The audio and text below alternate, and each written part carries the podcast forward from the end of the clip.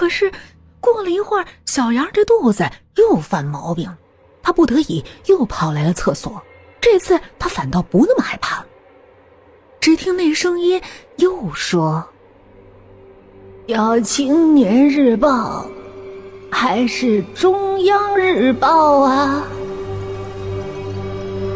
呃，我我我一直用体体育类报纸。夜里，小杨第三次来到了厕所。这个时候，那个声音又响了起来。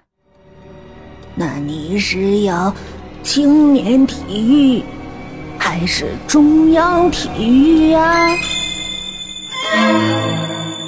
呃，我我就是来撒个尿。